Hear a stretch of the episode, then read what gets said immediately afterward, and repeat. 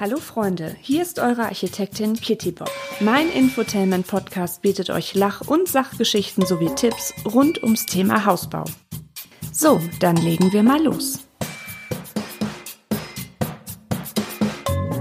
Liebe Hausbaufreunde, herzlich willkommen zu meinem Bau-Infotainment Podcast. Als Architektin mit über zehn Jahren Erfahrung in der Planung und Bauausführung möchte ich euch Tipps für euren Hausbau geben. Außerdem habe ich im Laufe meiner Podcast-Folgen noch die ein oder andere skurrile Geschichte aus meinem Berufsalltag für euch im Gepäck. Ich würde mich sehr, sehr, sehr, sehr freuen, wenn ihr meinen Podcast abonniert und mir auf Instagram unter die Kitty Bob folgt. Die Baupreise bzw. Hausbaukosten kennen seit Jahren nur einen Weg, und zwar den nach oben. Aber was seit diesem Frühjahr 2021 mit den Preisen und der Verfügbarkeit von Baumaterialien abgeht, das sprengt alles, was bisher dagewesen ist. Ja, man kann schon von einer regelrechten Preisexplosion sprechen. In dieser Folge erzähle ich euch, was im Moment auf dem Baustoffmarkt los ist, wie es dazu kam und ob es Lösungen gibt, wie man damit umgehen kann. Hierfür habe ich natürlich brav recherchiert und mir diverse Artikel aus bekannten Medienportalen und aus der Fachpresse durchgelesen, so dass ihr das nicht mehr machen müsst. Also es folgt eine Zusammenfassung. Was ist denn im Moment da los? Zum einen haben wir mit einer globalen Knappheit von Rohstoffen und Baustoffen zu tun. Das geht von Holz über Dämmung, Plastik und Kunststoffrohre, Kupfer, Stahl bis hin zu Farben. Zum anderen hat die Corona-Pandemie weltweit zu einem Bauboom geführt. Das treibt die Preise in die Höhe, auch für Kunden bzw. Bauherren. Nehmen wir mal das Beispiel Holz. Holz ist als Baumaterial besonders auch aus Nachhaltigkeitsgesichtspunkten aktuell sehr gefragt. Die USA sind der weltweit größte Importeur von Nadelschnittholz und haben bisher über 90 Prozent davon von ihrem Nachbarland Kanada eingekauft. In den USA hat genauso wie in Deutschland eine Run auf Handwerker eingesetzt. Kanada als weltgrößter Holzexporteur hat sich auch einen Schädling eingefangen, der in den Wäldern große Schäden anrichtet.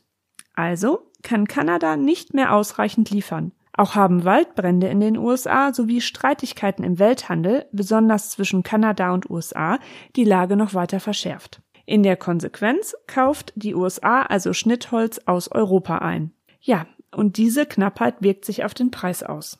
Wie das Statistische Bundesamt mitteilt, exportierte Deutschland im vergangenen Jahr, also 2020, insgesamt rund 12,7 Millionen Kubikmeter Rohholz im Wert von 845 Millionen Euro. Im Vergleich zum Jahr 2019 ist dies eine mengenmäßige Steigerung, ja, um mehr als ein Drittel. Also in Zahlen 42,6 Prozent. Dann kommt noch hinzu, dass in China die wirtschaftliche Erholung der Corona-Krise am weitesten fortgeschritten ist. Und somit ist hier der Hunger nach Rohstoffen sehr groß. Die deutsche Holzindustrie hat 2020 rund 6,4 Millionen Kubikmeter Holz nach China exportiert. Also die Hälfte von dem, was sie komplett exportiert hat. Naja, wenn man jetzt mal so weiter überlegt, ist das Ganze irgendwie ganz schön pervers. Für die Exporte muss nämlich das Holz behandelt werden. Das heißt, es wird begast und transportiert. Und was macht das? Richtig, es hinterlässt einen schlechten CO2-Abdruck. Ja, und das macht das Holz teurer. Dass das auf Dauer nicht gut gehen kann, kann jeder mit normalem Menschenverstand verstehen. Ne? Also Holz hat ja gerade die Eigenschaft, dass es CO2 aus der Atmosphäre aufnimmt und daraus dann den Kohlenstoff speichert. Ja, und dieses ganze Prinzip ist für die Tonne, ne, wenn das Holz so weit transportiert wird. Also macht es eigentlich Sinn, dass Holz dann möglichst dort auch verarbeitet wird, wo es wächst. Die große weltweite Nachfrage trifft in vielen Bereichen auf ein knapperes Angebot. Während der Corona-Pandemie haben nämlich viele chemische Firmen also da gehören die zu, die halt auch Dämmstoffe herstellen, ne, Kleber etc., Farben und Metallverarbeiter ihre Produktion heruntergefahren. Dann kamen noch harte Wintereinbrüche dazu und das hat dann auch wieder für Produktionsausfälle gesorgt. Dann ist im Moment auch immer noch der Flugverkehr dank Corona derzeit eingeschränkt. Also fehlen Volumina im Frachtflugverkehr. Denn Passagierflieger nehmen nicht nur unsere zahlreichen Koffer mit, sondern auch Waren. Somit ist man dann auf Schiffscontainer umgestiegen. Die werden aber jetzt auch knapp. Tja, und dann muss ich euch nichts erzählen. Die tagelange Blockade des Suezkanals hat dann auch noch ihr Übriges dazu getan. Das Institut für Wirtschaftsförderung, kurz IFO, hat im April eine Umfrage durchgeführt mit dem Ergebnis, dass deutschlandweit 45 Prozent des verarbeitenden Gewerbes von Lieferengpässen und Rohstoffmängeln betroffen sind. Also Industrieriesen, zum Beispiel aus der Autoindustrie, aber auch kleine Handwerksbetriebe. Ja, bei den Handwerksfirmen sind die Auftragsbücher voll. Es wird seit Jahren viel gebaut. Ist ja eigentlich ein Grund zur Freude.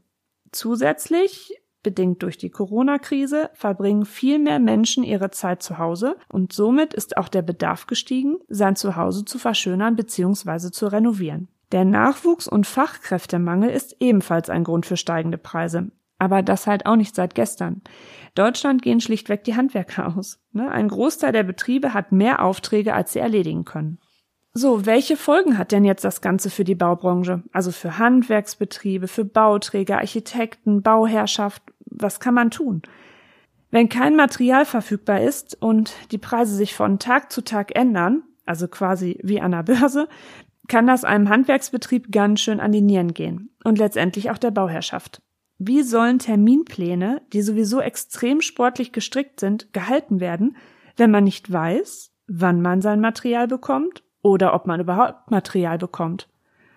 Bei einem meiner Bauten, ne, der jetzt in der Endausbauphase ist zum Beispiel, die haben wunderschöne Holzdielen bekommen. Da hat der Parkettleger zu mir gesagt, also so ein bisschen rumgescherzt, du hast ja jetzt nicht irgendwie größer gebaut oder so, ne? Wir sind doch noch so bei 65 Quadratmeter. Ich so, mh, mm, ja, eigentlich äh, müsste das noch passen. Ja gut, ähm, ich habe äh, 70 Quadratmeter bestellt, ansonsten kriegen wir das erst im Oktober. Tja, habe ich auch noch nie mitgemacht.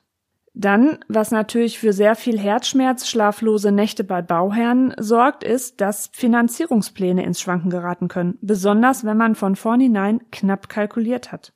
Architekten, Architektinnen stehen vor dem großen Problem, dass sie nicht wissen oder wir nicht wissen, ja, wie wir Kostenschätzung und Kostenberechnung, wie wir die erstellen sollen. Es ist eine unvorhersehbare Situation.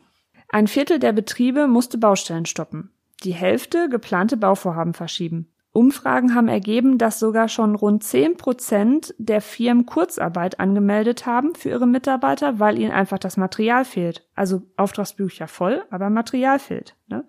Oder selbst da, wo noch Materiallieferungen möglich sind, gehen Aufträge flöten, weil es einfach den Kunden, Bauherren zu teuer geworden ist. Ein wirtschaftlich gesunder Betrieb kann Materialpreiserhöhungen eine gewisse Zeit lang abfangen. Aber auch hier ist irgendwann Sense. Die mühsam angesparte Eigenkapitalausstattung in den Bauunternehmen droht durch die sinkenden Margen abzuschmelzen. Also steigt somit wieder das Insolvenzrisiko im Baugewerbe. Und keinem Bauherrn ist damit geholfen, wenn der beauftragte Handwerksbetrieb während der Arbeiten insolvent wird oder der Bauträger. Ne, denn in der aktuellen Lage wird man keinen neuen Betrieb finden, geschweige denn zu besseren Konditionen. Preissteigerungen lassen sich nicht einfach an den Kunden weitergeben. Denn oft ist ja, wenn man jetzt auch einen Vertrag geschlossen hat, ein Angebot hinterlegt, wo die Preise festgelegt worden sind. Bei Bauträgern auch oft ein Festpreis. Das heißt, man kann also nicht immer mit dem Kunden nachverhandeln. Wenn man jetzt Bauprojekte hat, die über einen längeren Zeitraum laufen, kann man auch überlegen, ob man Stoffpreiskleidklauseln vereinbart. Also das ist ein Weg, um einen gerechten Ausgleich bei Kostensteigerungen zwischen Auftraggebern und Auftragnehmern zu schaffen.